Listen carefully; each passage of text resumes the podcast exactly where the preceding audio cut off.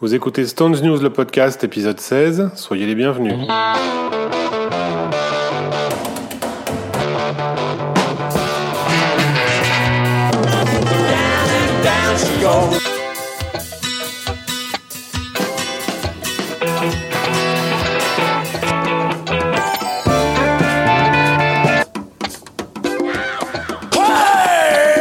Bonjour à tous et merci de nous retrouver pour cette nouvelle émission. Aujourd'hui, nous sommes en force puisqu'il y a avec moi, comme d'habitude, David. Salut David. Salut, salut, salut. Et puis il y a Thierry qui nous a, qui nous a rejoint. Salut Thierry. Salut David. Et salut David aussi. Ouais, c'est Voilà. nous les David. Alors euh, Thierry qui fait partie du, du club dans, dont nous avons parlé euh, dans les précédentes émissions euh, qui ont qui ont plu hein, David je crois on a eu quelques retours sympathiques On a eu quelques retours par mail, ouais. certains expliquant la nostalgie de, de, de re- se remémorer des, des, des périodes qu'ils avaient connues, puisque nous avons quand même des vieux, des vieux abonnés, des, voilà, de- depuis du début en tout cas, et, et ça leur a permis de réécouter un peu tout ça. Parfois que nostalgie, nous ont-ils écrit. C'est vrai, on a même eu un, un plaidoyer pour le retour du magazine euh, en force. Euh, C'est vrai. voilà. Alors, ça va pas se faire tout de suite. Hein. Si ça se fait un jour, euh, pas tout de suite. Avec tout ce que je t'ai envoyé et que t'as rien foutu, ça va pas se faire du tout, ouais. Nous fâchons pas tout de suite. Attends, attends, attends qu'on parle de Godsetsu pour se fâcher. On va pas se fâcher Voilà, sur le c'est ça. Voilà, c'est ça, c'est ça. Bon, alors Godsetsu, ça va être le gros morceau de notre émission. Avant, on va passer en revue quelques petites news, euh, notamment ben, l'ouverture de la boutique, dis donc, euh, qui a eu lieu euh, hier ou avant-hier, à la date où nous enregistrons, avant-hier, hein, le 9, euh, 9 septembre. Euh, 9 septembre 2020. Voilà. Le, le, le 999, c'était la sortie des, des coffrets Beatles. Bah, le 9920, c'est l'ouverture de la boutique Stone. Ah oui. Bon, je suis pas sûr qu'ils aient fait exprès, mais euh, mais, mais, euh, c'est au 9 euh, Carnaby Street. C'est, je pense que c'est plus pour ça. Et euh, donc voilà. Bon, ben les, les Stones, les Stones ont leur Apple Store, euh, pardon, leur Stone Store. Et on va aller voir ça la prochaine fois qu'on ira à Londres, si, si on peut un jour retourner, euh, reprendre, reprendre le train et repartir dans des pays étrangers. Si tu as 15 jours d'avance, tu peux y aller. hein. Tu, restes Oui, quin- tu restes 14 c'est jours ça. sur place et tu fais ta petite visite après. Ouais, remarque, c'est vrai que j'ai rien à faire, de quoi je me prive. Et donc cette petite boutique qui, qui a l'air sympathique et pour l'occasion, euh, ils ont sorti une édition Godsetsu euh, Pantone rouge euh, qui est vendue à 500 exemplaires, donc euh, c'est déjà fini. Il y en a déjà plus, non 1000, 1000 je crois en tout. Il y en a 500 sur le site et 500 Il y a eu- dans la boutique, je crois, hein, c'est ça? 500 qui se sont, vend- qui se sont précommandés avant l'ouverture de la boutique quelques jours avant, et 500 qui se, qui se vendent à la boutique et qui sont, sont vraisemblablement vendus euh, dès l'ouverture. Et qui ne se vendaient pas euh, par correspondance en dehors de, de Grande-Bretagne? Non, impossible de sortir du territoire. Bon, ben voilà, donc la boutique, ben, on n'a pas grand-chose à en dire de plus, il faudra aller voir. Les, si, si hum, parmi vous, il y en a, chers auditeurs, qui habitaient Londres et qui est allé à la boutique, n'hésitez surtout pas à nous faire un petit retour, euh, quelques photos, ou je ne sais pas, euh, un petit reportage audio, on le passera avec plaisir. Euh, Il y a eu quelques petits trucs hein, sur les réseaux euh, oui, on a des vu évidemment. quelques trucs, ouais, ouais. C'est c'est un peu maigre, hein. je trouve Oui. que c'est un peu maigre. Il n'y a pas eu, euh, je j'ai pas trouvé que la promo était à la hauteur euh, d'un d'un événement en tout cas. Bah, au niveau promo, ils sont. Je, je crois que j'ai jamais vu une telle promo pour un, un, un album des Stones. Même, je te parle même pas d'une réédition, mais même un album. Faut dire que bon, un album des Stones en 2005, il n'y avait pas autant de réseaux sociaux qu'aujourd'hui, donc euh, voilà. Mais euh, mais la, la, la promo massive pour God Set Soup est impressionnante. Euh, oui, je parle, je parle de la boutique qui finalement Non, mais se retrouve noyée dans God C'est ça, non, voilà. mais c'est pour ça, je te dis, je, je pense que là, là, le- le- comment dire, les- les- ils sont tout feu, tout flamme là sur God Set Soup. Euh, pff, déjà, les, déjà sur Scarlett, j'ai trouvé qu'ils y allaient à fond, puisqu'il y a eu euh, plusieurs mix, euh, remix, etc. Et là, euh, là, avec God Set Soup, euh, ils y sont allés à fond, à fond, quoi. C'est vraiment euh, très, très, très, très impressionnant. Euh, euh, là, si on sait pas que les Stones ont sorti, ressorti God Set Soup, euh, c'est qu'on habite, on habite sur une autre planète. Euh, on va en reparler. Donc le, le, le, deuxième news, c'est la, la partie du site euh, Experience the Stones dont on avait parlé il y a plusieurs, plusieurs numéros. Je ne sais plus trop quand, dans, dans quelle émission, mais il y, a, il y, a, plusieurs mois, on avait vu passer ça sur le site qui était euh, annoncé. On savait pas trop ce que c'était. c'est en ligne là depuis aujourd'hui, je crois, ou, ou, hier. Enfin, en tout cas, ça, ça c'est en ligne depuis peu. Euh, on, a, on a vite fait euh, parcouru ça. En fait, ça, ça ressemble un peu à. Euh, Thierry, tu as, eu le temps de regarder un petit peu, toi, un peu plus que nous, je crois. J'ai regardé un petit quart d'heure. Oui, j'ai regardé un petit quart d'heure juste en préparant cette émission, pour parler clair. Et donc, au niveau graphique, c'est quelque chose de très soigné.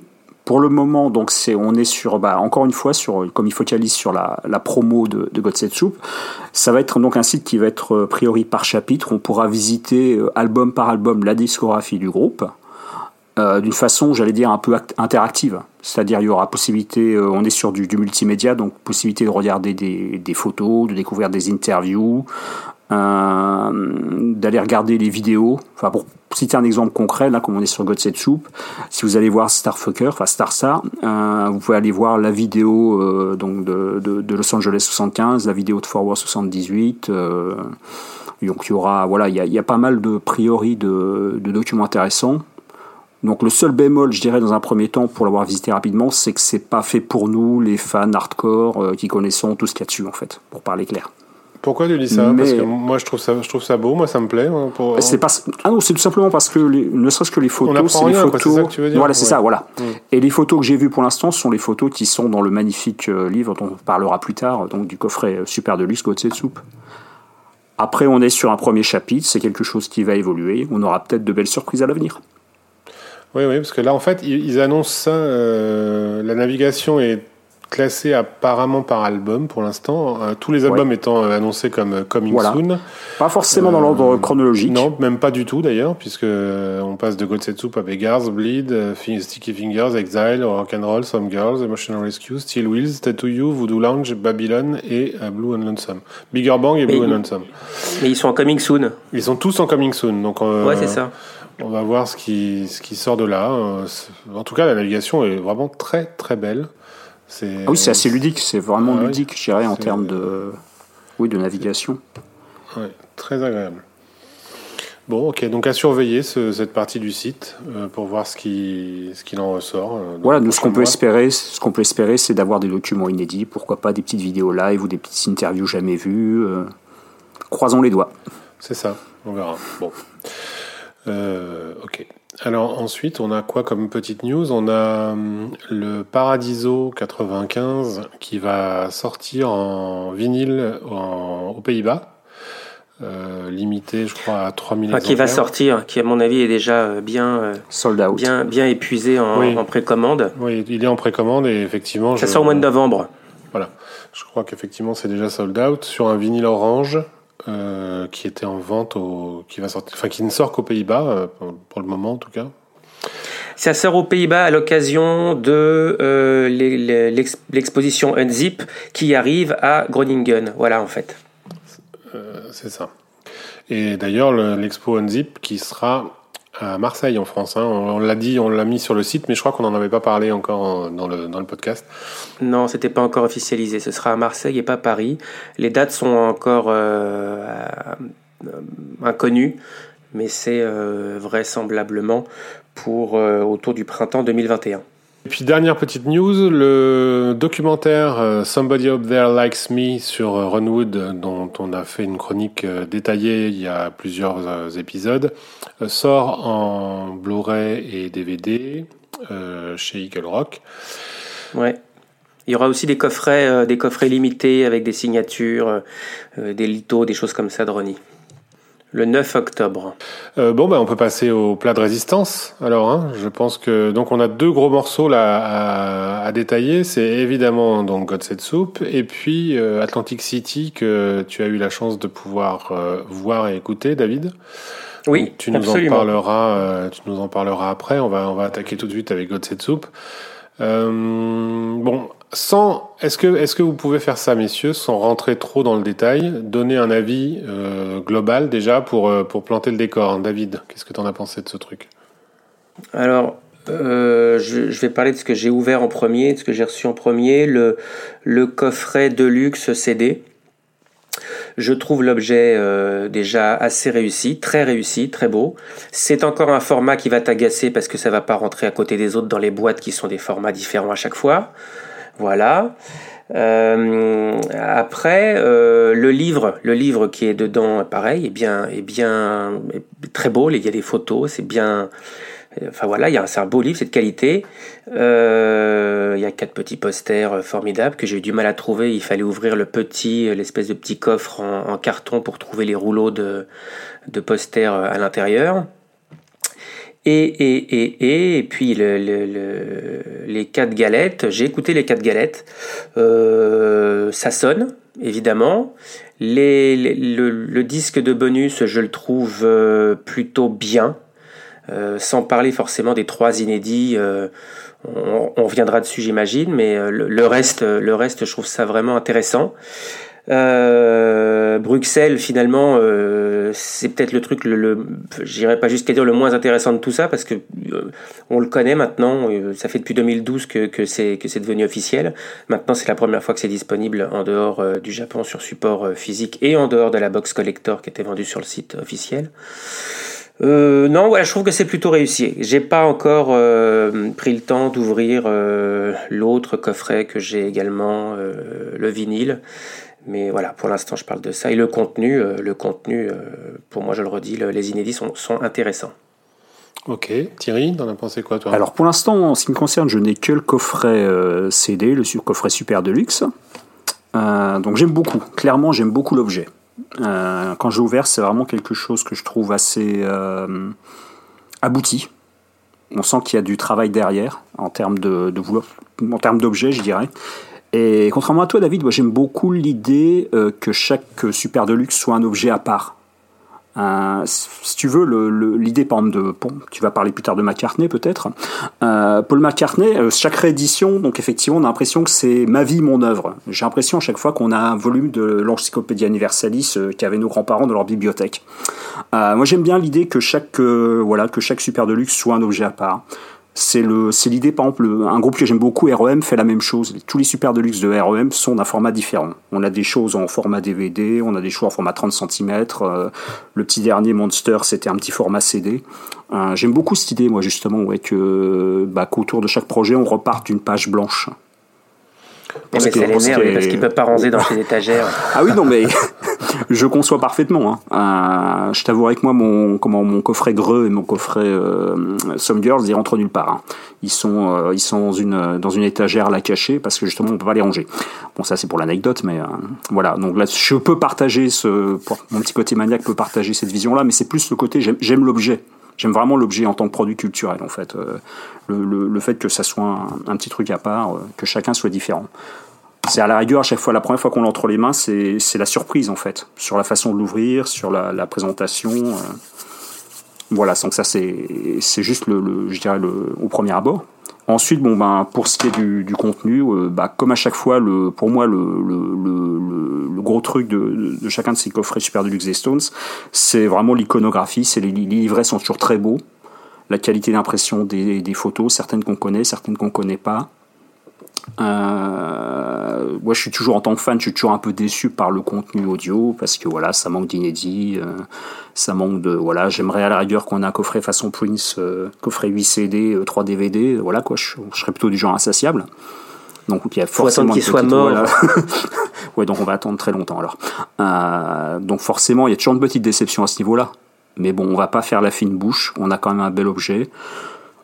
Euh, on va peut-être rentrer plus tard dans le détail euh, pour ce qu'on pense des remixes et tout ça, mais bon, voilà, le, premier abord est très favorable en ce qui me concerne. Voilà, j'ai écouté rapidement, j'ai bien aimé ce que j'ai écouté.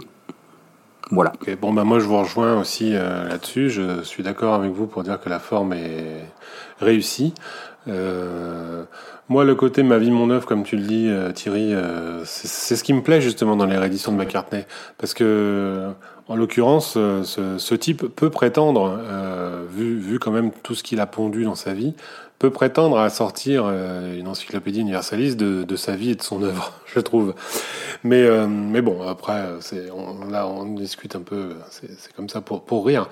Euh, le contenu est tout à fait satisfaisant, à, mon, à mon avis. En tout cas, moi, je suis très satisfait du contenu de ce Code de soupe.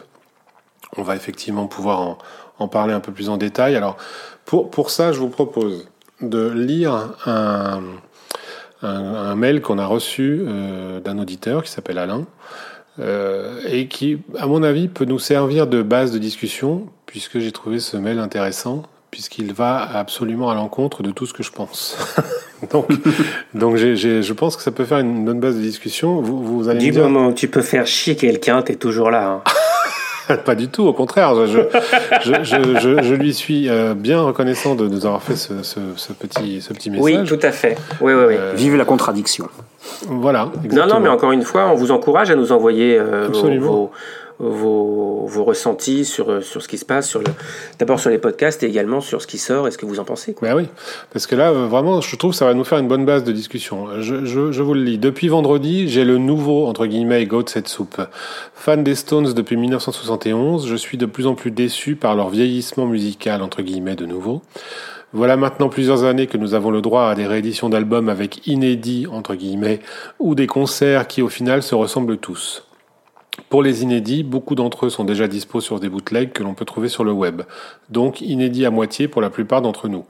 Pour les concerts, on peut aussi les trouver sur le web, comme le concert d'Atlantic City du 19 décembre 89 que je possède depuis déjà pas mal d'années et qui sort le 25 septembre de cette année, avec en plus un show tiré d'un concert du Tokyo Dome de février 90, concert que nous avons déjà en double CD et Blu-ray depuis 2012.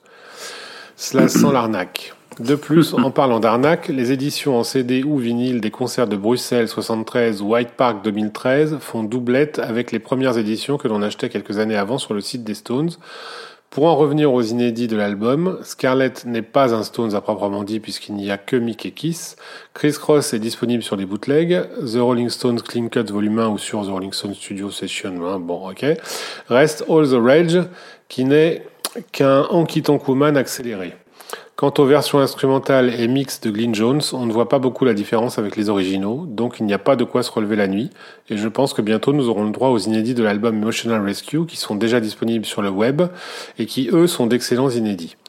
Tout ce petit barotin pour vous demander ce que vous en pensez de toutes ces rééditions soi-disant incroyables qui en fait n'apportent rien à leur gloire, mais qui leur rapportent beaucoup beaucoup d'argent. Ne trouvez-vous pas que leur fin de carrière est plutôt pitoyable à ressortir leurs faits d'armes passés au lieu de sortir quelque chose de nouveau, comme le font si bien les McCartney, Neil Young, Bob Dylan, Sparks, enfin bref, tous les fondateurs du rock actuel. Cordialement, Alain.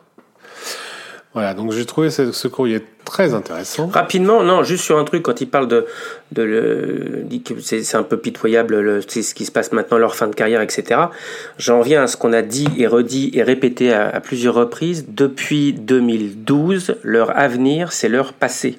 C'est quelque chose que le, que le, que j'ai entendu au sein du management et euh, c'est ce qui s'applique. L'avenir, c'est le passé. Euh, du jour au lendemain, ce qu'ils se refusaient de faire, c'est-à-dire regarder en arrière, bah maintenant c'est leur avenir. Point. Voilà, je suis, je suis d'accord avec toi. Et effectivement, et je, je, suis pas du tout d'accord. Je trouve pas ça pitoyable du tout parce qu'ils ont un passé glorieux qui est finalement peu exploité et ils auraient bien tort de s'en priver et d'attendre euh, d'être morts pour que euh, les ayants droit euh, se gavent en sortant des, choses plus ou moins intéressantes pour le coup, puisqu'ils n'auraient plus la main dessus. Donc autant que ce sorte de leur vivant, qu'ils en profitent parce qu'il n'y a pas de raison, qu'ils s'en privent. Effectivement, tant mieux si ça leur apporte de l'argent. Après tout, c'est leur travail. Donc je ne vois rien là-dedans de répréhensible au fait qu'ils gagnent de l'argent avec le fruit de leur travail. Ça reste leur création, donc c'est normal qu'ils en profitent je trouve. Et, euh, et je trouve aussi que euh, c'est mieux que ça soit supervisé plus ou moins parce que je ne sais pas à quel degré ils sont tous impliqués dans ce genre d'entreprise, mais je pense qu'ils le sont quand même. Euh, je préfère que ce soit sous leur égide plutôt que plutôt que sous la coupe de managers plus ou moins scrupuleux. Thierry, tu en penses quoi? Euh, moi, je ferais bien un petit retour dans les années 90. Je sais pas si vous vous rappelez, mais au milieu des années 90, euh, la première génération des, excusez-moi, des CD remasterisés chez tous les artistes de classique rock. On avait les Who, bah, on avait la première, la première vague des, des remasters de, de McCartney, enfin tout, tout ce que vous voulez. Euh, on les voyait, on les voyait sortir, on était contents, il y avait des bonus tracks à droite à gauche. Et nous, on était les pauvres malheureux, nous les fans des Stones, on n'avait rien Mick Jagger, pendant 30 ans, a refusé de regarder le passé. Il ne regardait que l'avenir. Le passé n'intéressait pas. On lui parlait d'un concert de 73 avec Guy Taylor. Ça le faisait chier. Pour lui, euh, Exile Main Suite était un, disque à oublier. Enfin, faut, se remémorer tout ça. Euh, on a vraiment eu une période de disette en tant que fan des Stones. C'était bon, les Stones de l'instant. C'est vrai qu'on a vu des concerts fabuleux. Euh, on a pu les voir, euh, enfin en tout cas pour vous, pas pour moi, mais à l'Olympia, on a pu les voir à plein d'endroits différents. On a pu voir des renouvellements de cette liste euh, avec des morceaux qui n'avaient jamais joué dans les années 70, certes. Mais quand on voulait vraiment se pencher dans le passé, bah, c'était les bootlegs ou rien. Là, on a la chance d'avoir des sorties. donc c'est étalé dans le temps, ça a été d'abord du dématérialisé, maintenant c'est du CD, on a de la vidéo, on a de l'audio, on a tout ce qu'on veut. Il faut surtout pas se plaindre. Voilà ce que j'ai à dire dans un premier temps.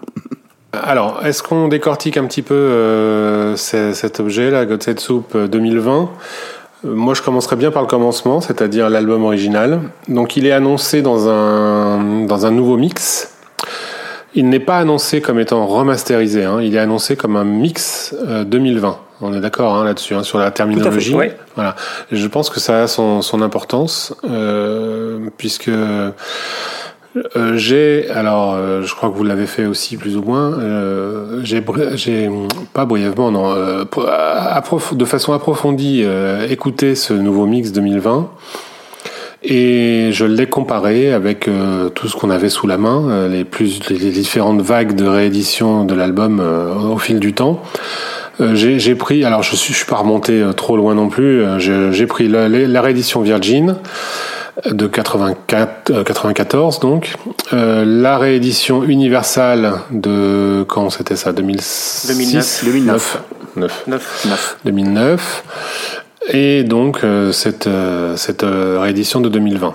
Alors ce qui ressort de ça, donc j'ai écouté tous les titres, hein, je les ai tous vraiment comparés. le travail qui a été fait donc sur ce nouveau mixage, euh, je le trouve vraiment merveilleux. Euh, il est, il est euh, tout en, en, dentelle, vraiment tout en dentelle. Contrairement à ce que a pu faire Giles Martin, par exemple, sur les récentes rééditions des Beatles, puisqu'il a lui aussi remixé Abbey Road et puis l'album Blanc notamment, et Sgt Pepper aussi d'ailleurs. Euh, lui, il a vraiment retravaillé le mix en, le, modifiant. Hein. Il, y a des choses qui ont changé, des instruments qui ont bougé de place dans le, dans le champ, euh, dans le spectre euh, comment, sonore. Euh, donc c'est un travail qui est intéressant, mais qui, à mon avis, peut-être pas dénature, mais en tout cas altère l'œuvre originale. Hein. Là, on n'est pas dans cet exercice-là. Euh, on est vraiment dans un travail de, de dentelle. Le, ce nouveau mix apporte énormément au confort d'écoute et hum, tout en subtilité, euh, fait ressortir des détails qui sont très intéressants. Alors, comme je l'ai déjà dit, euh, je l'ai mentionné, là, je crois, dans la dernière émission, God Set Soup, c'est un album un peu particulier pour moi, puisque c'est le premier album des Stones que j'ai acheté et écouté vraiment, en, volontairement, en, voulant me plonger dans la discographie des Stones. Donc, c'est un album que j'aime particulièrement et qui a un petit côté comme ça, euh, Madeleine pour moi. Donc, je le connais, je dis ça parce que je le connais vraiment bien à l'oreille. J'en je, je, connais les, à peu près tous les moindres recoins.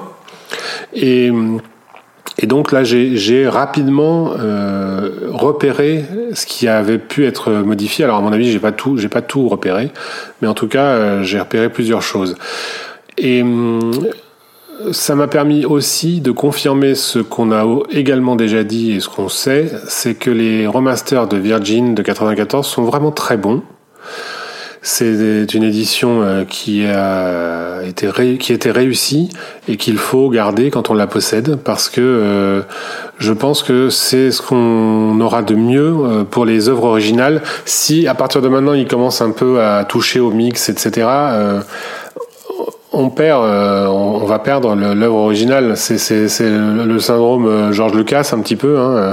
Bon, on n'en est pas là, là, c'est pas à ce point-là, mais il y a, ce côté retravailler les œuvres. Euh, dans, dans, dans, quelle mesure ça les dénature ou pas Bon, c'est un autre débat. Euh, je vais arrêter là mon, long monologue et je vais vous faire réagir sur ce que je viens de dire déjà avant de, avant de faire un, petit, une petite revue euh, détaillée des titres. Ah mais je suis tout à fait d'accord sur l'édition Virgin de 94 qui reste une référence sur le travail euh, de l'album de 1973. Voilà. Euh, on, on, oublie évidemment les, les CD, les premières éditions CBS de 81 c'est plus 5, 6, 6 peut-être, je sais plus, 6, 7, ouais. Nice Price qui était en même temps que, que, euh, que Steel Wheels. Donc on oublie évidemment euh, la première belle édition, c'est celle de, de Virgin. Le son était là, euh, voilà, et, c'était les bons masters. En 2009, euh, je considère que pour Godsetsu particulièrement, c'était pas les bons masters. On a une version caviardée de, de Star Star, et euh, ce qui n'est pas le cas sur le, mix 2020. Et, le mix de 2020, alors je, ouais, ils ont, ils ont bougé, ils ont bougé les instruments, quoi. Ils ont bougé la, la sonorité. Il y a un peu de finesse par-ci, il y a un peu plus de basse par-là, il y a euh, la voix qui va être un peu plus en avant. Je, je pense que tu as plus de choses à dire que moi là-dessus. Oui, d'accord. Je, je, je, vais effectivement euh, en, dire, en dire un peu plus. Toi, Thierry, t'as. Non, mais je sais, t'as fait tes devoirs. Je sais que t'as fait tes devoirs. Donc c'est pour ça. Euh, je t'attends, je t'attends. Mais jusque-là, jusque-là, je suis d'accord. ok, et toi Thierry? Bah, Dans un premier temps, histoire de, de remettre une couche sur le consensus, je plus sois complètement sur les, les remaster Virgin de 94. Ouais. Euh, bon, je suis pas un audiophile pur et dur, j'ai pas un ampli à 20 000 euros avec de la connectique en or massif. Euh, Moi non plus. Mais j'ai quand même du matériel suffisamment bon et je m'aperçois que les remasters 2009 de, de chez Universal bah, sont compressés, trop compressés. Euh, il faut baisser le son, ça peut faire mal aux oreilles, euh, même avec de bons écouteurs et un bon casque. Euh, donc forcément, je reviens naturellement euh, sur les remaster Virgin quand je veux écouter euh, un album classique des Stone 70s. Voilà. Fin, de, fin du petit laïus sur le, sur le, mastering original.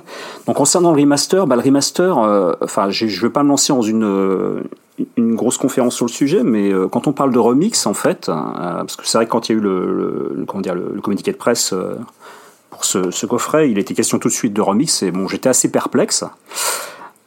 Parce qu'un remix, ça peut être plusieurs choses. Euh, soit effectivement, il y a les remixes dans le sens remix euh, des singles qu'on connaît. Bon, ça, ça n'a rien à voir, c'est un autre, un autre sujet. Mmh. Euh, mais après, il y a deux façons de voir un remix. C'est soit on revisite quelque chose, c'est-à-dire on repart des bandes multipistes, quitte à aller chercher éventuellement une prise de guitare euh, qui avait été enlevée au dernier moment sur le, le mix définitif. On peut aller chercher une prise de voix alternative, des backing vocals, des petites choses qui manquaient. Et puis voilà, on revisite, on refait quelque chose de plus moderne, de plus, euh, enfin différent, je dirais. Ou soit effectivement, on reprend ce qu'il y avait sur le mix euh, définitif, on le retouche pas, on se contente de faire des petites, euh, voilà, des petites, euh, des petites retouches qui vont être éventuellement sur la perception spatiale ou vraiment des, des, détails infimes. Et là, on est clairement dans ce, dans ce type de, de projet, quoi. Oui. Euh, donc, en ce qui me concerne, en termes de comparaison, euh, donc je suis passé bah, par euh, ce bon vieux logiciel Audacity, en fait. J'ai mis les trois plages, donc pour chaque morceau de l'album. J'ai mis le, le remaster 94 de Virgin, le remaster 2009 Universal et donc le remix 2020 Universal.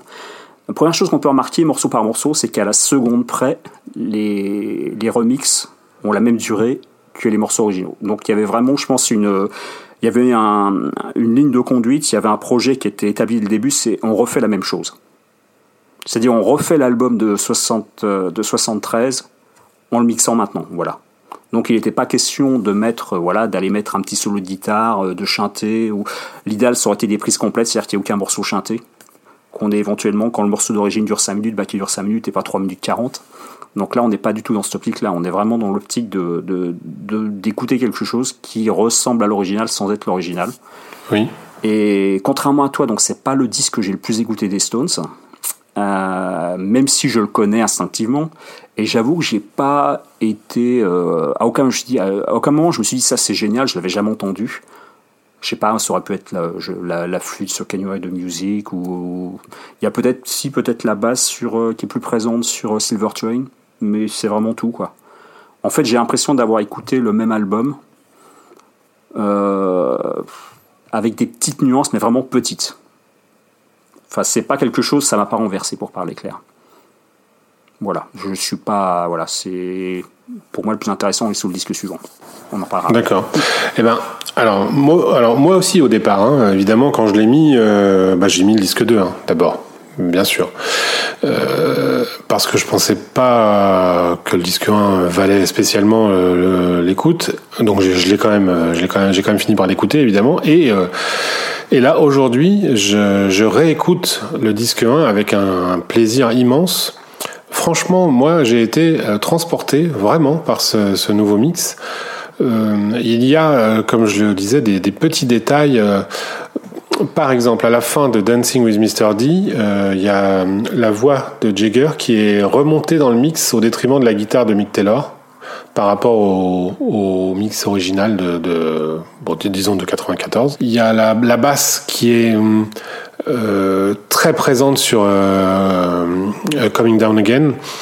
Vraiment, elle l'est, bien sûr, la basse, on l'entend. De toute façon, on l'entendait déjà, évidemment, puisque le morceau euh, tient sur la basse et sur le piano. Euh, mais là, elle est vraiment. Euh, comment dire Il y, a, une sensation qui est très différente. Elle, enveloppe vraiment, elle est chaude.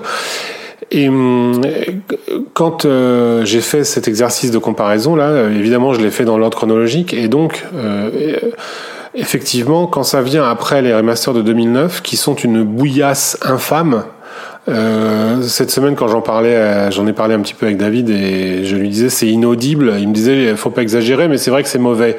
Mais tu vois, toi, Thierry, tu as dit aussi ça fait mal aux oreilles. Ça fait mal aux oreilles. C'est c'est de la merde. Je, je, je suis allé au-delà de ça. Je t'ai dit que c'était c'était mauvais et je t'avais dit que à l'époque, quand c'était sorti, au sein du management, ils appelaient ça bullshit. Ouais. Ben oui, non mais c'est honteux d'avoir laissé sortir ça. Parce que vraiment, euh, je ne sais pas aujourd'hui ce qui se passe dans les, dans les bacs, euh, si ça existe encore, les bacs de disquaires, je ne sais pas d'ailleurs. En tout cas, je ne sais pas quelle, quelle version euh, on peut acheter encore aujourd'hui, mais même peut-être plus celle de Gotsetsu, mais, les, autres, les autres albums sont tout aussi pourris. Et effectivement, ils sont allés, ils sont allés fort sur la compression. Les aigus sont agressif et tout est en fait en fait je pense qu'il y a un type qui a monté les aigus et monté le master volume le volume euh, volume master général. C'est malheureusement une politique générale pour tous les artistes euh, voilà. C'est oui. malheureusement euh, c'est ça. C'est euh, mettons mettons ça plus fort on va écouter ça plus fort. Mais il y a des moments ça sature quoi. C'est c'est ah, épouvantable épouvantable. Donc euh, ces, ces mastering-là sont vraiment à mettre à la poubelle. Euh, en plus de ça, les boîtes sont moches. Les, bo les boîtes avec les coins arrondis, là, c'est dégueulasse. Ces trucs-là, on n'arrive pas à les attraper. On n'arrive même pas à sortir le livret sans le déchirer. Enfin bon, bref. Il y a, il y a... qu'une boîte CD ne ressemble pas à une boîte de CD ou qu'un coffret ne ressemble pas au coffret, au coffret précédent, ça t'énerve, toi. Hein mais non. En mais... réalité, fallait acheter le coffret avec les vinyles répliqués japonais. Je dis voilà, ça, exactement. Je dis ça, je dis rien. ok, bon. Donc, euh, euh, donc, ce, nouveau mix 2020, je le trouve donc euh, vraiment euh, très sensible. Voilà. Ceci dit, David, je te coupe. en, oui. en, matière de dynamic range, comme disent nos amis anglo-saxons, en termes de volume, volume de sortie, il est exactement pareil que le que les que, que, le non justement que le que le, le, le 2009 d'Universal. Hein. Notamment, tu les mets sur Audacity. Euh, c'est un énorme rectangle bleu. Hein. C'est absolument pas nuancé. Peut-être, mais dans ce cas, c'est réussi. C'est le mix le... qui est plus clair, je dirais. Le, le mix est plus clair, peut-être. Bah, euh, le mix et, le, termes... non, le, le, mastering aussi, je pense. Le mastering est, est, est, plus réussi et plus adapté, mieux adapté au support, euh, au support CD. Alors, je ne sais pas. En tout cas, en tout cas, ça casse pas les oreilles du tout. Vraiment. Je les, je les ai tous écoutés au même, au même volume de sortie sur ma chaîne. Et, euh, et ça ne m'a pas, euh, ça m'a pas cassé les oreilles quoi. Le, le 2009, à chaque intro, j'avais envie d'arrêter le morceau tout de suite. Donc on peut passer au disque 2 si vous voulez, qui, qui contient donc les, les inédits. Euh, alors ça ouvre avec donc Scarlett with Jimmy Page, c'est écrit dessus. Euh, Est-ce qu'on reparle de Scarlett un petit peu ou on en a déjà parlé la dernière fois? Thierry, on t'a pas écouté la dernière fois. Euh, non, moi je vous avais écouté par contre. et, euh, et une fois de plus, je ne partageais pas l'avis de David S. Euh, C'est-à-dire que contrairement à toi, j'aimais beaucoup le riff, hein, le côté funky, euh, gem du riff principal d'intro, et j'étais pas trop fan du, refrain en fait. Voilà. Euh, c'est pas un morceau que voilà, je me relève pas la nuit pour l'écouter, pour parler clair. Je trouve ça très agréable, mais c'est pas voilà, j'en raffole pas. Par contre, dans le contexte d'écouter les les 10 titres à la suite, donc du, du CD2, il passerait très bien.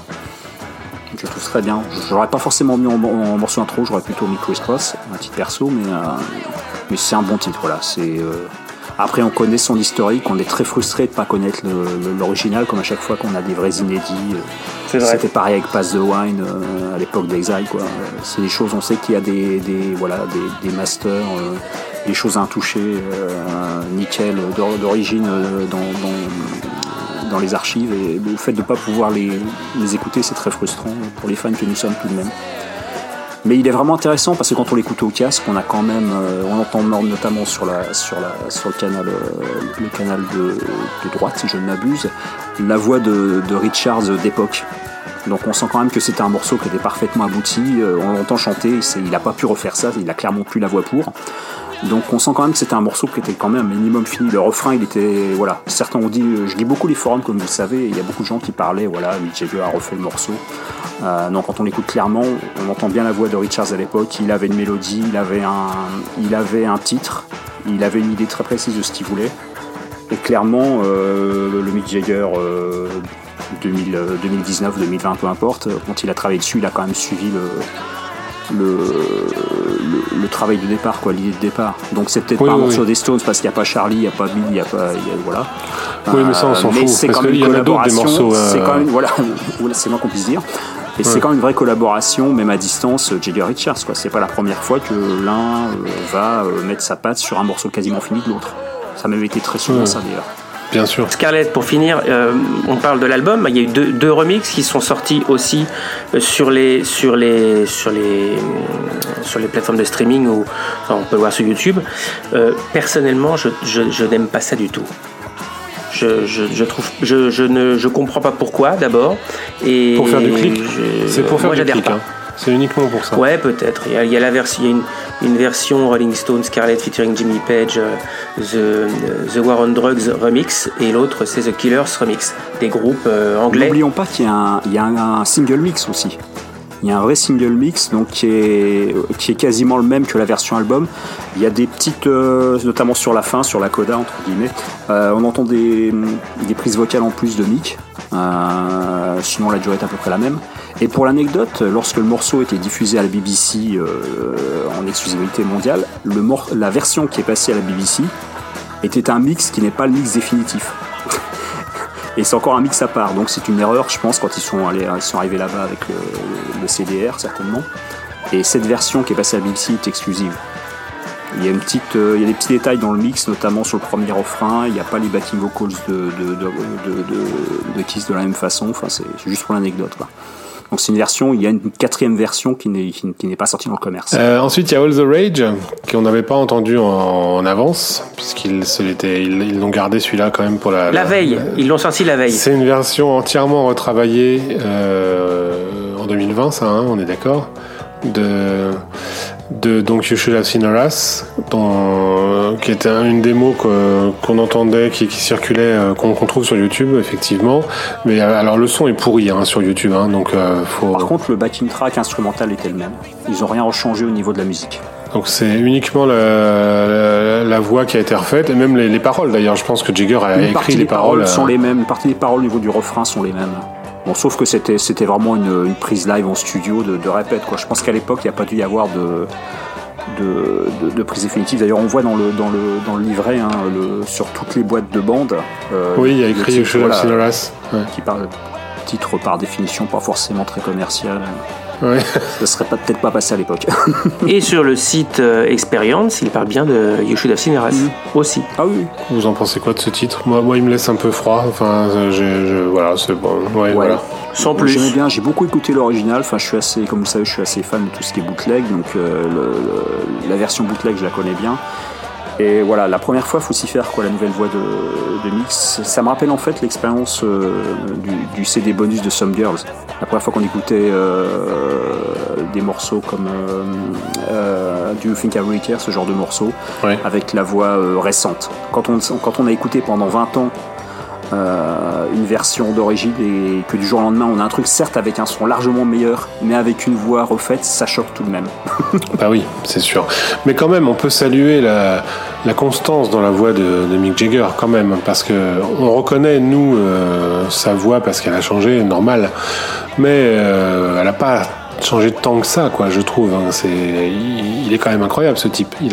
C'est une remarque, intéressante parce que quand on va sur les, forums généralistes, euh, type euh, Steve Hoffman, ce genre de des de musique généraliste rock, euh, les gens qui sont pas comme nous des, des, fous furieux remarquent souvent ça en fait, justement. Parmi les grandes stars du rock, on va pas citer de nom, mais c'est l'un de ceux pour son âge dont la voix est est en meilleur état, je dirais. Euh, Chris Cross, bon, pareil, on en a parlé de ça. Hein, c'est, on va pas revenir dessus, je pense. Si, vous avez des choses à dire sur Chris Cross? On en a parlé dans le podcast précédent, mais Thierry, on t'écoute? Ah bah Moi, je suis fan, genre depuis tout le temps. J'ai toujours aimé ce morceau, ça a toujours été l'un de mes inédits favoris des Stones. Donc, euh, pour jouer un peu le, comment dire, l'encyclopédie euh, de service, donc il y avait 4-5 versions qui existent en bootleg, toutes sur la même base. Et parmi ces versions, il y en avait deux avec un son absolument fabuleux tiré d'un acétate, euh, tiré d'un bootleg du même nom d'ailleurs, un bootleg qui s'appelait acétate. Donc c'est quelque chose que j'ai beaucoup, beaucoup, écouté pendant 20 ans. Et là par contre, c'est du pur bonheur de se dire qu'un morceau aussi bon sort et qu'ils n'ont rien touché. Oui. Voilà, là c'est on est sur un morceau, euh, même le mix d'origine tel qu'il est connu euh, en bootleg, c'est le même quoi. Ils n'ont pas retouché, ils n'ont pas modernisé. Euh, j'ai lu par ailleurs, sur certains, encore une fois, sur certains forums, des gens qui disaient que Mick avait refait, certaines voix. Euh, J'y crois pas du tout. Parce qu'effectivement, sur le deuxième couplet, il y a des petits, des petits contre-champs qu'on ne rendait pas des versions bootleg. Mais encore une fois, les versions bootleg, euh, c'est fait à partir de multipistes. Euh, on n'a pas forcément. Le fait déjà qu'il y ait plusieurs mix en bootleg, ça veut tout dire. Oui. Et je crois pas une seule seconde que ce morceau ait été retouché d'une façon ou d'une autre. Pour moi, il est nickel, c'est du Stones d'origine. Euh, il faut le prendre tel qu'il est, c'est un, un, beau cadeau. Quoi. Ouais, parce qu'il est bien. oui, il est bien. Mais je, je pense aussi, hein, c'est ce qu'on avait dit quand, il est sorti. Euh, je, je t'avais dit que ça, ça sonnait exactement comme ce qu'on avait sur le, sur le bootleg. Euh. Et effectivement, même le, même le mix, même la, la, la, le panoramique quoi, est le même. Quoi, hein, les, les, les, instruments sont au même endroit. Donc, ouais, ouais. Alors ensuite, on attaque la, tous les morceaux euh, alterna alternatifs. Donc euh, 100 Years Ago, piano démo. Euh, alors ça, c'est le morceau qui me pose le plus de problèmes entre guillemets. Euh, je, là, je pense quand même que la voix est, est refaite. Ah, mais je, oui, complètement. Enfin, j'en suis convaincu, persuadé. Oui, oui, oui. J'aime beaucoup. Y a pas, ça me pose aucun problème. J'aime beaucoup cette version. Je, je, euh, le piano et la voix, euh, mais c'est refait, c'est sûr. Alors euh, oui, bah, moi ça me pose problème dans le sens où on, on, est un peu floué là pour le coup. quel intérêt de foot d'appeler ça démo si finalement c'en est pas une, puisque puisqu'il vient puisqu'elle a été refaite récemment? C'est même à se demander si c'est bien Nicky Hopkins qui joue et pas Chuck Level. Tu vois, à un moment donné, tu te dis bon bah peut-être qu'en fait c'est un truc entièrement fabriqué qui date pas du tout de, des prises d'époque. Ouais, mais je me suis pas. Alors si, je me suis pas posé la question. Non, c'est pas ça, c'est que je, je laisse couler. J'ai vu évidemment des mots et je me suis fait pareil, la même réflexion. Pourquoi on marque des mots si le mec il chante derrière euh, aujourd'hui? Mais je trouve ça tellement beau que ça me dérange pas. Oui, oui, je suis d'accord. C'est une belle prise, c'est vrai. Mhm. J'aime beaucoup aussi. Bah, une chose est sûre, c'est que c'est pas une démo. Tout simplement parce qu'on en connaît des démos et Mick quand il chante une démo, bah il chante beaucoup en yaourt. Euh, il chante pas forcément son chant. C'est comme quand il On a entendu souvent, euh, soit soit en direct lors de avant des concerts ou, sur des bootlegs, notamment des, des soundchecks, des choses comme ça. C'est quelqu'un qui préserve sa voix pour les prises définitives. Et là, il chante trop bien pour que ça soit effectivement une simple démo. Là-dessus, je suis entièrement d'accord avec vous. Pareil au niveau du piano. A priori, donc il y a deux pianos, l'un qui semblerait être de Nicky Hopkins et l'autre de Mick lui-même. Et le piano de Mick lui-même, bah effectivement, il, sonne comme les claviers actuels de Chuck Leavell, j'avoue, à ce niveau-là. Il n'y a qu'au niveau de la voix où je partage pas votre avis parce que c'est pas la voix très affectée, très euh, maniérée du Big Jagger actuel, à mon sens. Mais bon, là, ah, on mais il, ah, il sait faire. Il sait faire quand il, il veut. Sait hein. s'imiter, hein. il, sait, il sait très bien s'imiter. Ouais, mais là, ça hein, sera la perfection. Il y a quand même des intonations, des choses. Après, bon, on peut toujours parler d'autotuning ou de, de, voilà, de choses qui permettent Non. de modifier. Non, non, je pas sais chez pas, eux, mais ça, je pense pas. Voilà. Je partage pas votre avis, mais encore une fois, on- on n'a pas d'argument puisqu'on n'a pas de preuves ni quoi que ce soit. Euh, pour moi, effectivement, c'est pas forcément d'époque, mais ça peut être aussi tout simplement une prise de répète euh, au dernier moment, avant, ou alors une prise alternative de voix, je sais pas. de- euh, après, avant, après, la, la- la prise définitive qu'on connaît, je sais pas. Une chose est sûre, c'est que c'est trop clean pour que ça soit une démo. ça, on est d'accord. Oui, oui, oui, oui. Puis le fait que ça s'arrête, effectivement, on a. moi, ce qui m'a plus, ce qui m'a plus, comment dire, interloqué, c'est que la, la prise s'arrête. Euh, sa façon de chanter exactement comme c'est la version définitive. C'est-à-dire qu'on attend derrière le point instrumental avec euh, avec Taylor et, et Billy Preston. voilà Billy Preston. hein. On attend en fait la, la suite. Donc rien pour ça, on sait que c'est pas une démo non plus quoi. Moi, ça ressemble plus pour moi à une prise euh, définitive euh, alternative. On a ensuite Dancing with Mr. D instrumental et Doudou Doudou instrumental aussi, donc deux, deux instrumentaux. Euh, bon, alors du coup, euh, une fois que le doute est mis, euh, on, on- on peut se poser des questions sur, tout- sur tous ces, ces titres-là. Euh, pareil, je, je sais pas trop, mais je pense pas qu'ils aient refait des instrumentaux. Euh, en tout cas, c'est j'aime bien, j'aime bien ces prises. euh, elles sont elles sont vraiment intéressantes. Euh, doudou doudou doudou, euh, c'est un peu plus lent et surtout on a une une, une, une participation des cuivres qui est magnifique, qu'on entend vraiment euh, évidemment très bien. Et puis sur Dancing, on a la, slide de Taylor euh, qui s'envole partout. Et ça, c'est vraiment chouette aussi. Donc je, je pense que c'est quelque chose qui, qui est d'époque, mais bon. Euh, vous en pensez quoi de ça? Euh, je, j'aime, enfin, je sais pas quoi dire. Je, je l'ai pas, je l'ai pas décortiqué euh, ce deuxième disque. Donc tout ce qui, tout ce qui suit, les, les instrumentaux, les, les démos, tout ça, je les découvre presque. Je dirais presque, que ça me fait autant de euh, de surprise finalement que si c'était un bootleg euh, récent, voilà, tout simplement. Je, je les découvre avec plaisir quand même. Oui, d'accord, je vois ce que tu veux dire. Oui, non, mais ça, je suis d'accord, moi aussi.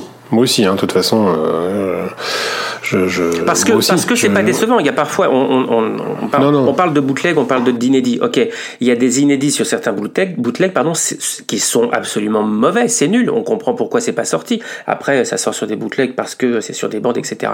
Là, euh, euh, c'est une belle surprise. Je trouve que les morceaux sont, sont de chacun de belles surprises. Des, des bonus comme ceux-là me, me plaisent plus, à la limite, que, que les titres retravaillés euh, qu'on a eu en bonus d'Exile, quoi, ou même de Some Girls. Enfin, c'est ce que tu disais aussi, Thierry, euh, euh, sur les, les, les titres retravaillés. Tout à fait.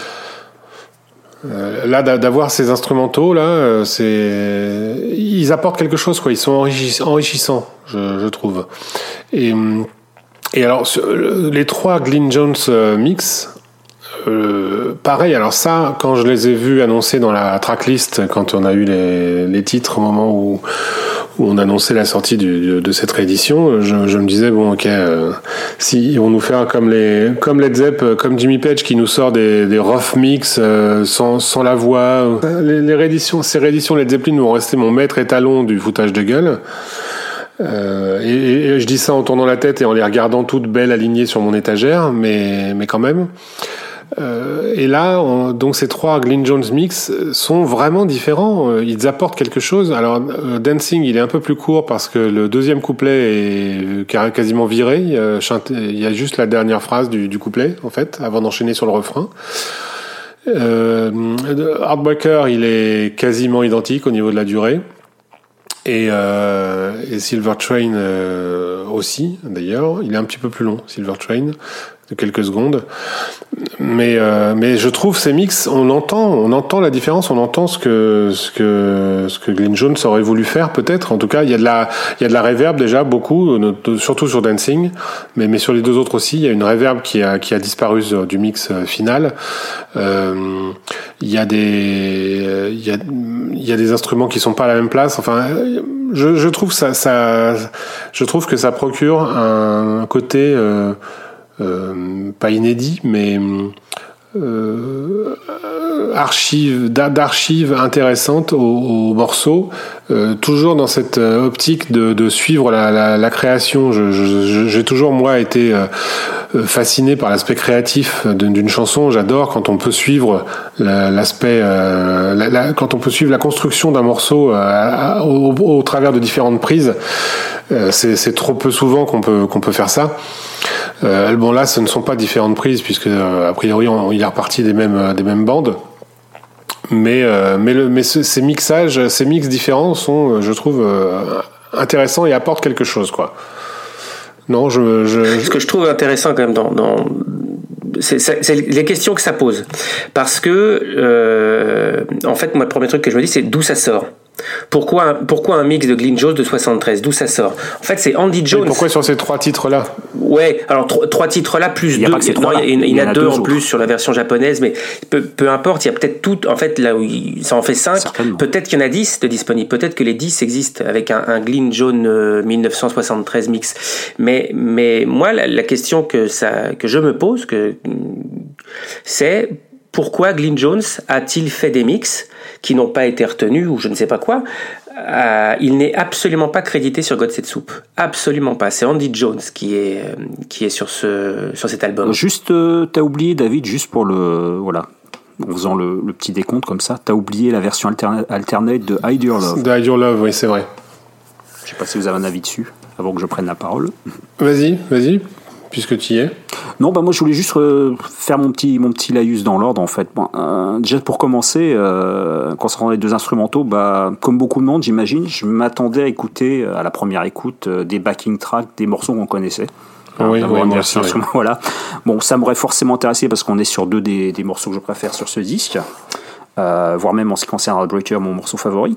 Donc euh, j'étais, de toute manière, j'étais impatient d'écouter ça. Et bah là, je me suis pris une grosse claque dans la tronche parce qu'évidemment, c'est complètement différent. Là, pour le coup, ça me rappelle vraiment la, première écoute de, la version alternative de Kenny Knocking sur le sur Six Fingers Deluxe. C'est-à-dire, on est sur du, du truc qu'on connaît pas du tout, qu'on n'a jamais vu en bootleg, on sait pas que ça existe. Euh, donc je rejoins un peu euh, David, David T là pour le coup sur le côté on découvre. Euh, ouais, la, belle surprise, c'est ça, c'est exactement ça, tout à, fait. Et là pour le coup, c'est vraiment du produit pour fans parce que l'acheteur lambda, un instrumental des Stones des années 70, voilà quoi, c'est pas forcément sa priorité sur une liste, sur une liste, comment, sur son iPod ou autre quoi. Là c'est vraiment pour nous. Là pour le coup, on est sur Genre, la promo, elle est faite sur les inédits, sur, sur Scarlett, elle n'est pas faite sur l'instrumental de Dancing with dit clairement. Donc là, c'est vraiment des choses pour nous, quoi. Et enfin bref, donc voilà. Donc j'ai vraiment été, euh, je me suis vraiment pris une, une, bonne claque en écoutant ça. Et, et je les ai vraiment beaucoup écoutés. Puis c'est vrai que j'ai réfléchi sur la, sur la façon de travailler des Stones à l'époque, et, quand on réécoute ça, ça sonne pas du tout. Ces deux morceaux-là, hein, je parle vraiment des deux instrumentaux, ne sonnent pas du tout comme des, des, des morceaux en fait de, de l'album. On n'a pas le son 70s, euh, on n'a pas de clavinette, on n'a pas, euh, on n'a pas euh, de, de wah-wah, on n'a pas de choses comme ça. Hein, on n'a pas ce les Stones en 73 qui, qui virent sur un truc un peu plus un peu plus actuel dans le sens mmh. voilà sur du glam sur de la de la soul voilà enfin l'apport notamment de après on en pense qu'on en veut l'apport de Billy Preston notamment oui. là on n'a pas tout ça quand on réécoute on a vraiment on a le son très feutré comme ça des Stones à l'Olympic Sound Studio à Londres et ma petite théorie, sans la moindre euh, preuve de ce que j'avance, pour moi, ça serait plutôt des, des outtakes de, qui dateraient de 70-71. Et j'ai pas pu m'empêcher de faire le rapprochement euh, avec euh, Public en bootleg, même si elle n'est pas très répandue. Il y a une version de Silver Train en bootleg qui existe, qui elle n'est pas instrumentale mais chantée, qui est ni plus ni moins que la démo de la, version qu'ils avaient offert à l'époque à Johnny Winter, donc avec une mélodie légèrement différente. Et on sait par expérience euh, bah, que les Stones sont souvent enregistrés avec un ou deux ans d'avance, surtout à l'époque, des choses, euh, des choses qui ont été, qui sont barrées par la suite. Enfin, on se rappelle euh, dans les bonus d'Exile, on a, on a Loving Cup, qui est un outtext pur et simple de, de Let It Bleed. ils ont souvent fait ça. Et pour moi, j'ai l'impression que c'est vraiment des, des, des morceaux, des backing tracks de morceaux qui n'ont pas réutilisés par la suite, mais qui pourraient dater de 70, je dirais. Euh, la façon, le, son, le son de piano de, très très sautillant comme ça de, Nicky Hopkins. Et dans Heartbreaker, surtout, ce qui m'a plus marqué, c'est dans Heartbreaker, euh, notamment dans les couplets, il y a un orgue. Et quand je parle d'orgue, je parle de genre euh, Hammond B3. Donc et ce genre de ce genre d'instrument, les Stones, il y avait, il y avait plus d'orgue Hammond, d'orgue classique dans la musique des Stones à partir de 73. Que ça soit en live ou en studio, euh, les Stones, quand ils veulent du clavier en 73, c'est soit du piano, soit c'est du clavinette, mais il n'y a pas d'orgue. C'est pas du tout, euh, c'est pas du tout dans, le, dans, dans leur, optique de l'époque euh, de, mettre un orgue classique, enfin classique, un orgue de, de, ce, type de sonorité, je dirais en, 73. par ailleurs, sur Heartbreaker, tu l'as dit toi-même David, il y a, il y a une section de cuivre. Donc on n'est pas sur de la démo, on n'est pas sur de la prise de répétition basique il y a quand même eu une section de cuivre qui est enregistrée euh, avec des arrangements. C'est parfaitement écrit, donc j'imagine que ça doit être euh, Bobby Keys ou Jim Price, peu importe, qui, ont écrit les arrangements de ces petites prises, euh, bah, qui sont finalement qu'on retrouve finalement sur les versions studio et live par la suite. Mais on est sur un morceau qui est quand même fini, mais qui est complètement différent du backing track de 73. Donc j'imagine mal les Stones au Dynamic Studio à, Kingston fin 72 enregistrer ce backing track qu'on a là pour la première fois et euh, à Londres euh, euh, deux mois plus tard réenregistrer la version définitive qu'on connaît qui est complètement différente, qui est beaucoup plus funky, beaucoup plus soul. Oui. voilà. Bon après c'est une théorie, elle vaut ce qu'elle vaut. Mais j'ai vraiment l'impression, voilà, non, puis c'est vraiment l'écoute. J'ai, enfin, beaucoup écouté l'ensemble du disque 2 hein, pendant une semaine. Ça a été que ça soit à la maison, sur la chaîne IFI ou en, en nomade dans les transports pour aller travailler. J'ai beaucoup écouté ce disque. Et ça m'a vraiment marqué sur ces deux morceaux. Pour moi, ce sont pas deux, deux outtakes purs et simples. Enfin, je, et encore une fois, j'ai fait la comparaison avec euh, ce qu'on a eu par le passé. Quoi. Euh, on a, on a sur, sur les outtakes de, de, de, City ou, ou d'Exile, on a des choses qui sont largement antérieures de 2-3 ans.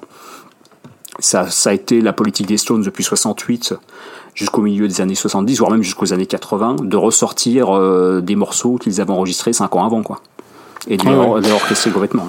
Euh, D'ailleurs, dans, cette, dans cette optique, juste comme ça en aparté, je, je regrette qu'ils aient pas inclus euh, une version de Waiting on a Friend, par exemple. Oui, de Toffs euh, également. enfin, on pourrait parler des, voilà, il manque, il manque, il manque deux trois autres. Mais je pense qu'ils se, les, se les gardent pour Tattoo C'est hein. possible. Il y a, un, il y a un très bon, une très belle balade qui s'appelle Fast Talking Slow Walking, qui aurait pu être dessus également. Ah oui, j'aime bien. C'est bien un très Bon morceau. il y a, il y a le morceau de Taylor Separately qui date de l'époque aussi qui enfin, dans la version Stones, c'est une version instrumentale, mais qui est très très belle, un très beau morceau acoustique. Euh, et puis il y avait évidemment Through the Lonely Night qui est sorti en, B-side euh, à l'époque des Sony Rock and Roll, qui est de ces sessions-là, qui est un magnifique morceau, une des plus belles balades des Stones euh, au passage. voilà, donc il y, avait de quoi faire. mais voilà, bon bref, ça c'était mon petit, ma petite théorie sur ces deux instrumentaux. ces deux instrumentaux. Après, donc y a, on a I Your Love Alternate. Ah, j'ai lu sur un forum une, euh, la, théorie de quelqu'un qui, voilà, qui, comme moi, qui, aime les conspirations certainement, et qui lui pensait que c'était une version live de répétition. Euh, et le type qui a, qui a balancé cette, euh, cette, cette théorie, il avait eu, et a priori il avait raison, je pense, la même, le même, la même théorie à l'époque quand est sorti City Fingers, où on avait une version de, de Dead Flowers dans les bonus, dont on entendait clairement qu'elle avait les arrangements des versions live de 71. Euh, qui ressemblait vraiment à une prise de répétition juste avant la tournée. Et là, euh, ça pourrait être ça. Ça pourrait être, a priori, ça ressemble à une prise live. Il y a beaucoup moins de piano, beaucoup plus de guitare. En même temps, c'est parfaitement clean, donc il n'y a pas de public, il y a quoi que ce soit. Il y a, on, ça pourrait être une prise. Euh, on sait qu'ils ont répété pas mal de choses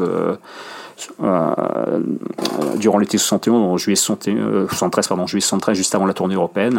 Ils ont passé pas mal de temps à Rotterdam, notamment pour pour répéter Il y a d'ailleurs une très mauvaise bande d'audience qui circule de, de, répétition.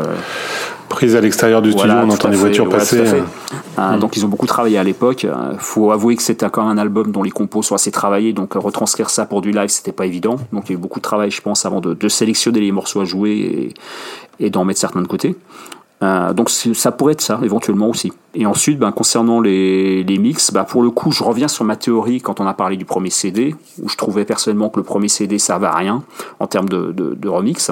Euh, là, c'est tout le contraire justement. Voilà ce que j'appelle des alternate mix intéressants. Oui.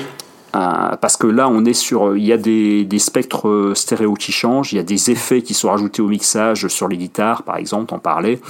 Euh, il peut y avoir éventuellement des petites choses, notamment euh, des échos. Enfin, il y a plein de choses intéressantes. Pour le coup, j'aurais aimé, moi, pour moi, mon CD1 idéal, ça aurait été un Glenn Jones 73 mix de 10 morceaux. Quoi. Voilà. Ah oui, mais non, parce que là, là, on, on dénature l'œuvre originale. Là, si tu fais ça, c'est pas possible. Oui, alors là, on se lance, justement, on se lance dans le débat concernant la notion de remix, et moi, je, ouais, je pars dans cette direction-là, clairement.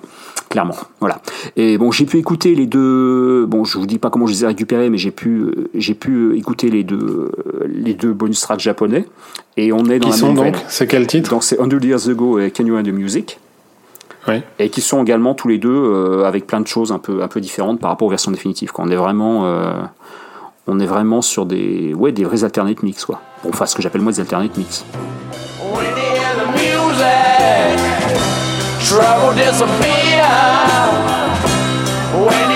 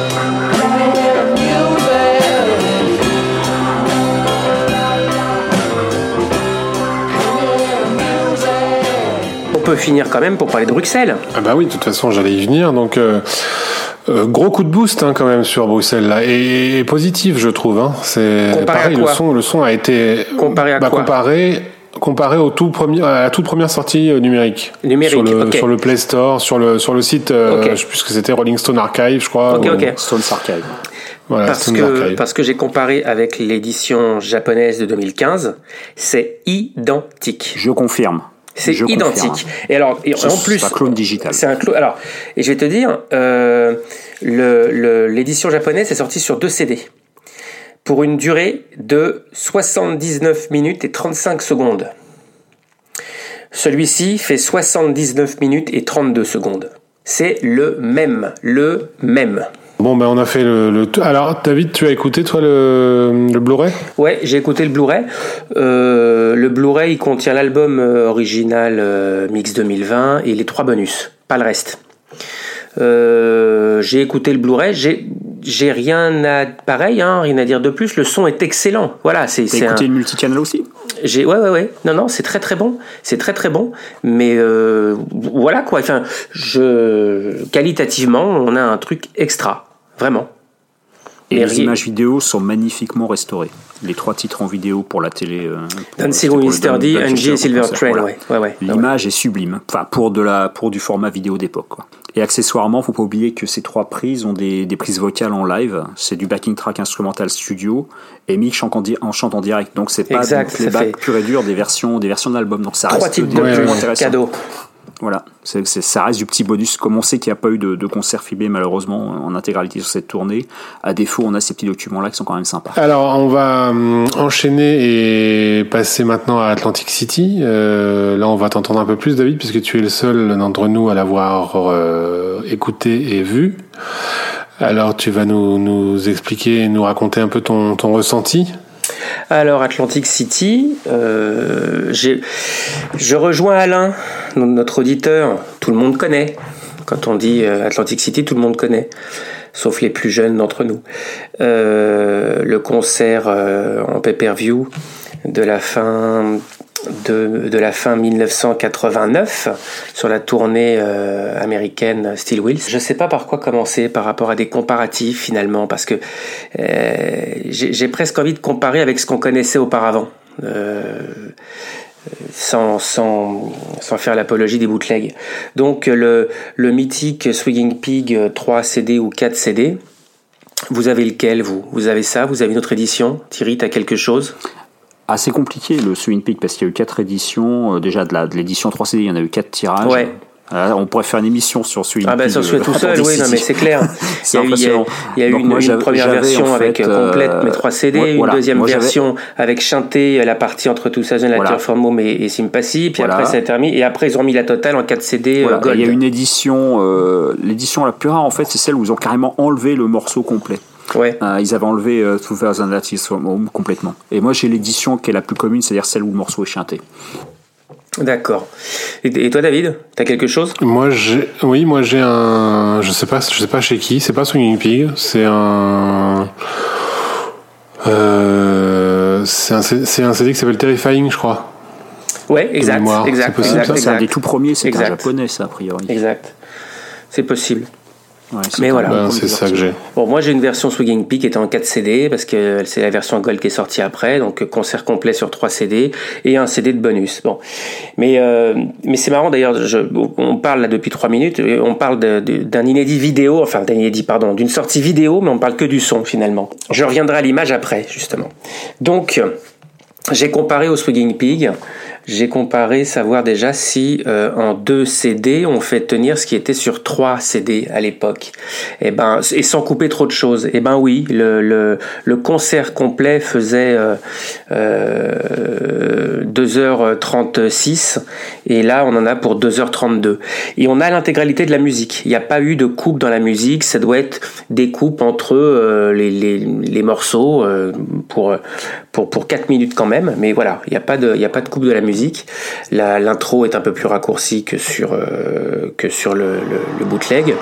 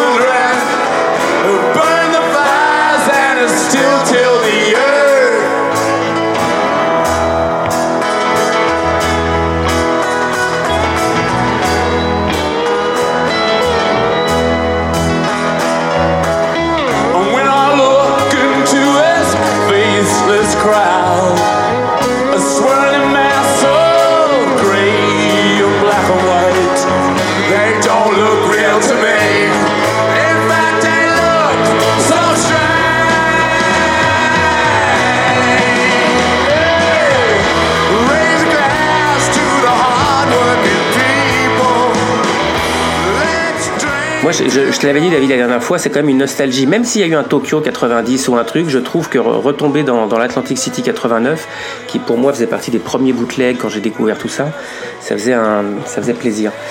Alors, ce nouveau mix, euh, ce nouveau mix, par rapport, à ce qu'on connaissait, les instruments sont plus distincts, euh, la voix est plus en avant. Euh, les instruments se, détachent mieux, alors parfois euh, au détriment aussi de, de, la section euh, rythmique, je trouve que, que parfois ça manque un peu de basse, parfois il y a un peu trop de basse, mais tout ça c'est aussi un avis personnel de, et d'écoute par rapport à l'habitude de ce qu'on avait eu d'entendre. ça m'a rappelé que la foule était très présente à l'époque sur, sur la diffusion télé et donc La foule était très présente, elle l'est toujours, moins. Moins. Euh, donc on va rejoindre un petit peu euh, le, Miami 94 euh, quand tous les bootlegs que nous avions sur le Miami 94 et quand c'était sorti la foule était là trop présente trop présente. Et enfin on a un peu moins de foule sur le dernier. Le Voodoo Lounge Uncut même si c'est pas la meilleure réussite en termes de, mixage.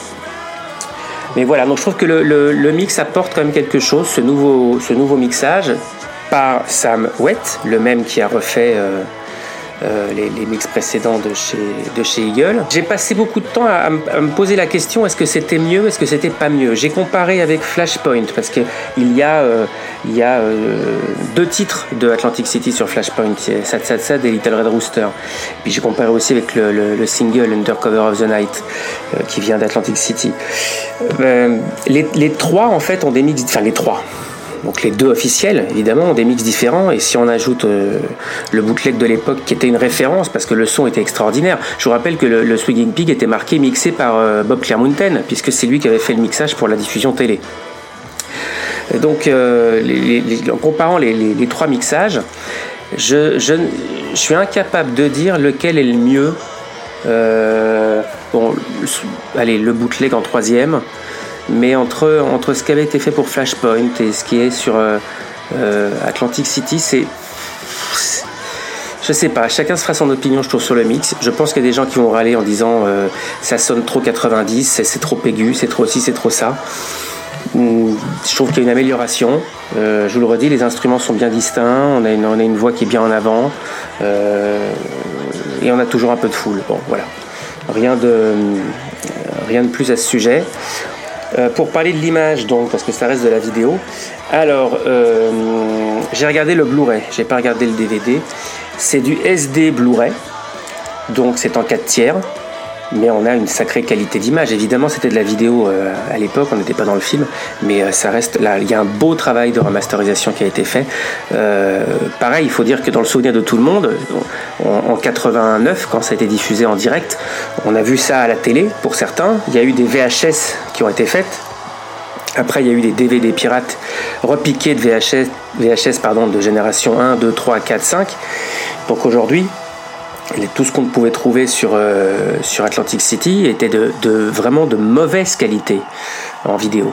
Et ben là, on a quelque chose vraiment qui, a de la gueule. Très franchement, c'est encore un beau boulot qui a été fait de, restauration.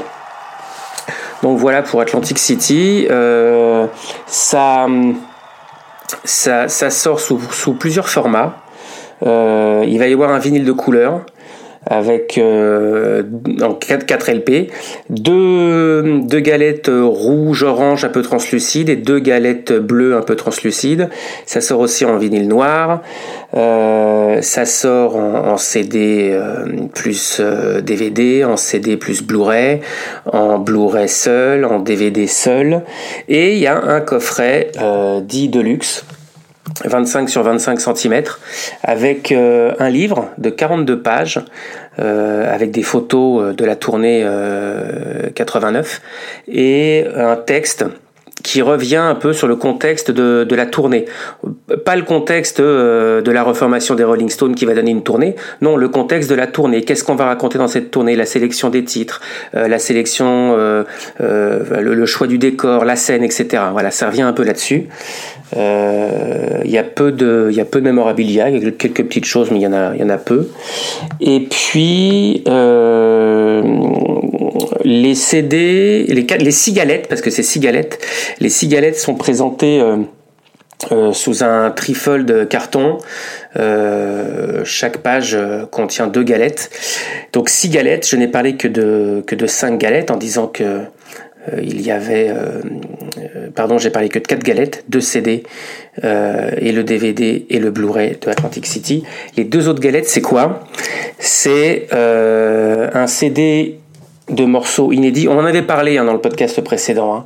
Hein. Un, CD de morceaux dits inédits de la tournée 89 euh, et 90 d'ailleurs.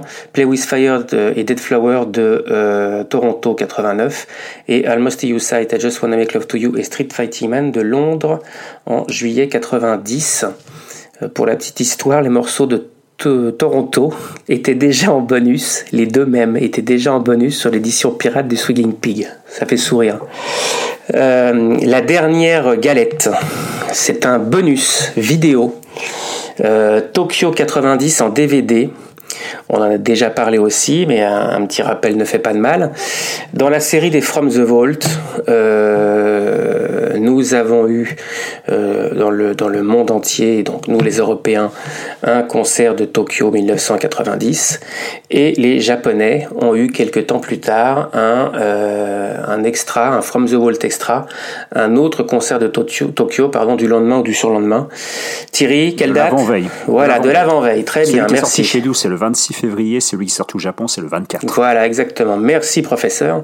Et, et donc, euh, nous, les Européens, enfin, en dehors du Japon, en tout cas, on n'avait pas cette. Euh, ce, ce, concert euh, finalement des dress, des dress rehearsals, ça pourrait un peu ressembler à ça, un truc un peu un peu répétition de, du concert qui, qui bah, pour été... le placement des ouais, caméras, ça, pour, ça, pour, en fait. pour la, le concert passé en télé.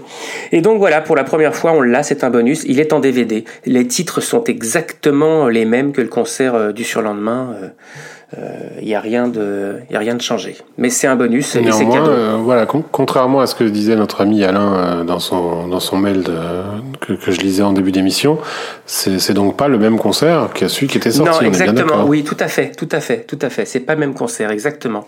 Là il y a, y a un petit plus là-dessus. Voilà. Euh, pour conclure sur sur Atlantic City le prochain Record Store Day, c'est au, c'est à la fin du mois, c'est le 26, je crois.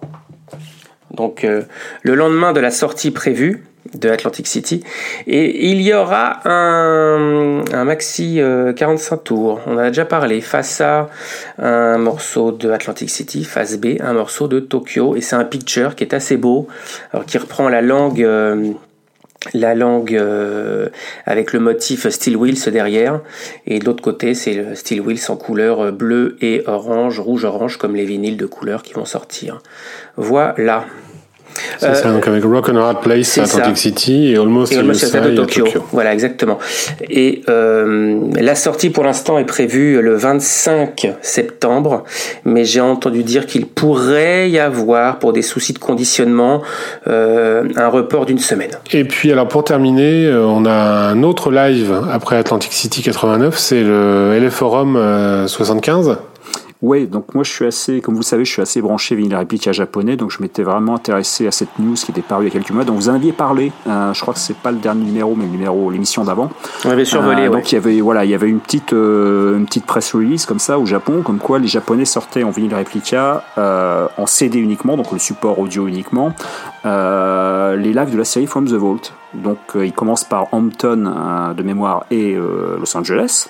Et ce qui était intéressant, c'est que pour Los Angeles, ils annonçaient deux versions. Donc une version mix Bob Clearmountain mix, donc ce qu'on a priori ce qu'on connaît déjà, et une version new mix. Donc version mix, on savait pas trop ce que c'était. Donc euh, dans l'idéal, on, espérait que ça soit la, la comment dire la prise audio du, du concert qui a sorti en vidéo, donc le fameux concert du 11 juillet 75. Hein, rappelons que la vidéo c'est le 11 juillet, et l'audio le, le 13. Euh, et puis finalement, donc l'objet est paru, je lui montre les mains, je l'ai écouté, et finalement, donc c'est vraiment un nouveau mix du concert du 13. Donc le mix original était signé Bob Clearmountain, et là c'est un mix euh, signé Sam donc euh, qui s'occupe de tous les, les mix des From the Vault depuis euh, depuis le euh, Sandrosé 99 de mémoire.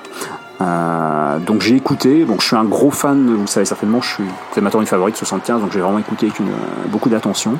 Donc ça sonne un peu différent. Il y a une perspective euh, stéréo. Enfin, c'est la stéréo vraiment 180 degrés. On a les guitares vraiment chacune d'un côté.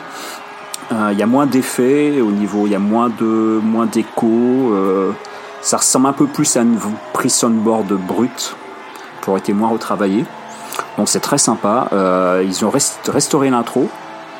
Euh, donc ce qui fait qu'on a un peu l'impression d'écouter, pour ceux qui connaissent ce concert en bootleg, euh, ils connaissent, le concert commençait, toujours par le Fanfare the Common euh, qu'on n'avait pas sur le, le, le double CD audio From the Vault. Donc là c'est un petit, clin d'œil sympa. Euh, mais bon, faut être honnête, euh, ça reste. Euh, J'ai reproché ce genre de produit qui reste un produit japonais cher. Faut être soit collectionneur, donc de, de toutes les parutions Sony, ne sait pas ce qui manque en ce moment, ou soit comme moi, un gros, gros, gros fan euh, complétiste de la tournée 75. Quoi. Donc ça reste un produit sympa, euh, mais c'est pas voilà quand on a sous la main à se mettre un petit de cette soupe et puis bientôt un petit Atlantic City, le LS75 euh, New Mix euh, par Samouette, ça reste le troisième choix on va dire. Voilà.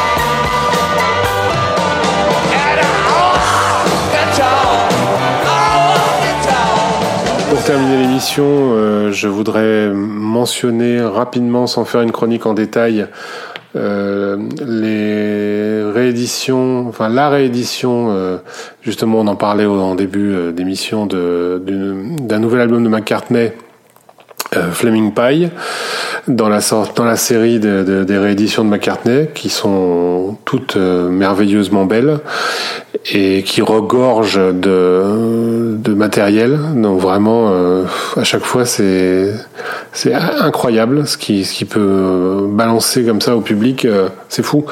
Toutes les toutes les prises démo, l'album complet en, en home rock- home recording, euh, des, des des chutes, des, des mix alternatifs qui sont vraiment différents. euh, euh, quelques inédits, euh, deux documentaires vidéo, euh, enfin bon, c'est c'est absolument euh, gargantuesque. Le tarif est en conséquence. C'est ce que j'allais dire, ça coûte très cher, trop cher pour le coup, euh, vraiment. Alors là, euh, je comprends pas pourquoi ce box-là est à ce prix-là, alors que d'autres de la même série étaient à 50 ou 100 euros. Bah, les deux précédentes étaient Euh, déjà très chères. Il y avait un une montée en gamme, je dirais, euh, Ouais. de la part du, du, du- du team euh, McCartney à ce niveau-là. Ouais, ouais, c'est vrai. Bon, enfin, ça, ça reste de, très belles éditions, euh, donc bon, faut- c'est pour les fans évidemment. Donc Flaming Pie qui est un album de 97 et qui, qui est un plutôt bon album. Moi j'ai hâte qu'ils attaquent euh, Chaos and Creation in the Backyard qui est le dernier vrai bon album de McCartney. Donc euh, voilà.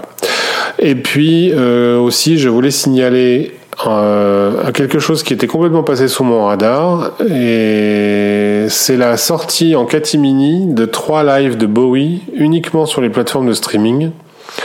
Donc il y a eu d'abord le liveonwell.com euh, qui est qui est une, un- une compilation de, titres joués pendant la tournée 97. Ensuite, il y a euh, un live à Dallas 95 qui s'appelle Ouvrez le chien, qui est donc un concert donné le 13 octobre 95 à Dallas. Et puis le- l'Élysée Montmartre du 14 octobre 99. Euh, L'album s'appelle Something in the Air.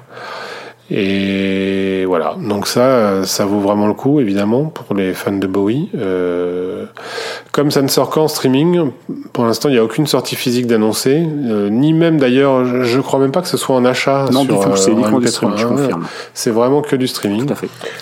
Voilà, donc euh, bon, est-ce que est-ce qu'ils vont finir par le sortir en physique ou pas un jour? Peut-être, on ne sait pas. On vous tiendra au courant si on a d'autres infos sur cette euh, question-là. Et puis, ah si, quand même, je ne peux pas conclure l'émission sans mentionner euh, le nouveau titre de Bruce Springsteen qui, qui est sorti euh, avant-hier. Euh, Letter to You, euh, voilà, qui, qui préfigure la sortie de son prochain album euh, en octobre, le 23 octobre, je crois, de mémoire. Oui, Euh, ouais. Avec le avec le E Street Band qu'il aurait enregistré en 5 jours euh, live en studio avec le E Street Band sans overdub euh, euh, donc voilà on attend de voir ce que ça donne. En tout cas ce- le, le premier titre qui est sorti qui hum, qui est donc sorti avant-hier c'est du E Street Band pur jus. Voilà, vraiment il n'y a pas de aucune surprise. Ça ronronne tranquillement, on va dire. ah oui là c'est c'est vraiment du du Springsteen and the E Street Band euh, bon c'est pas hyper inspiré mais on, on attend on attend la suite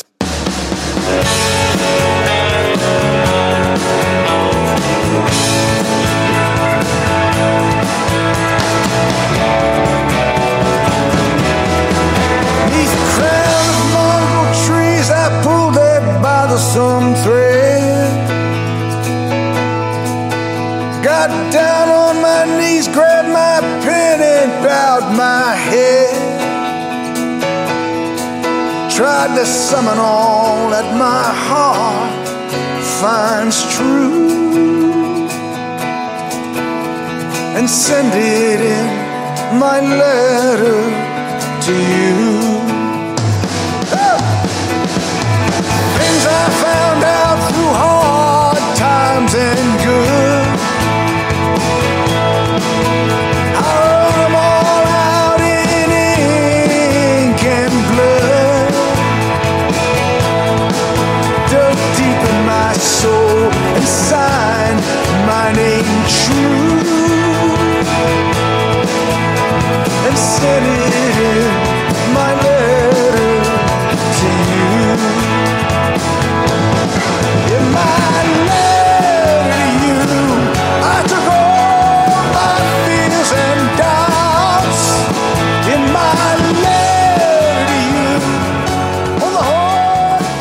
Bien voilà qui conclut notre, euh, notre émission. Je pense qu'on a fait une émission euh, bien longue et bien intéressante, j'espère. Euh, comme d'habitude, on espère avoir vos retours. N'hésitez pas à nous envoyer vos messages audio, par mail, sur les réseaux sociaux. Euh, Nous sommes joignables donc sur Chronicast FR par, sur Twitter, Sympathie FTD c'est le Twitter du club. Euh, sur le site euh, évidemment c'est le site du club, tout le monde le connaît.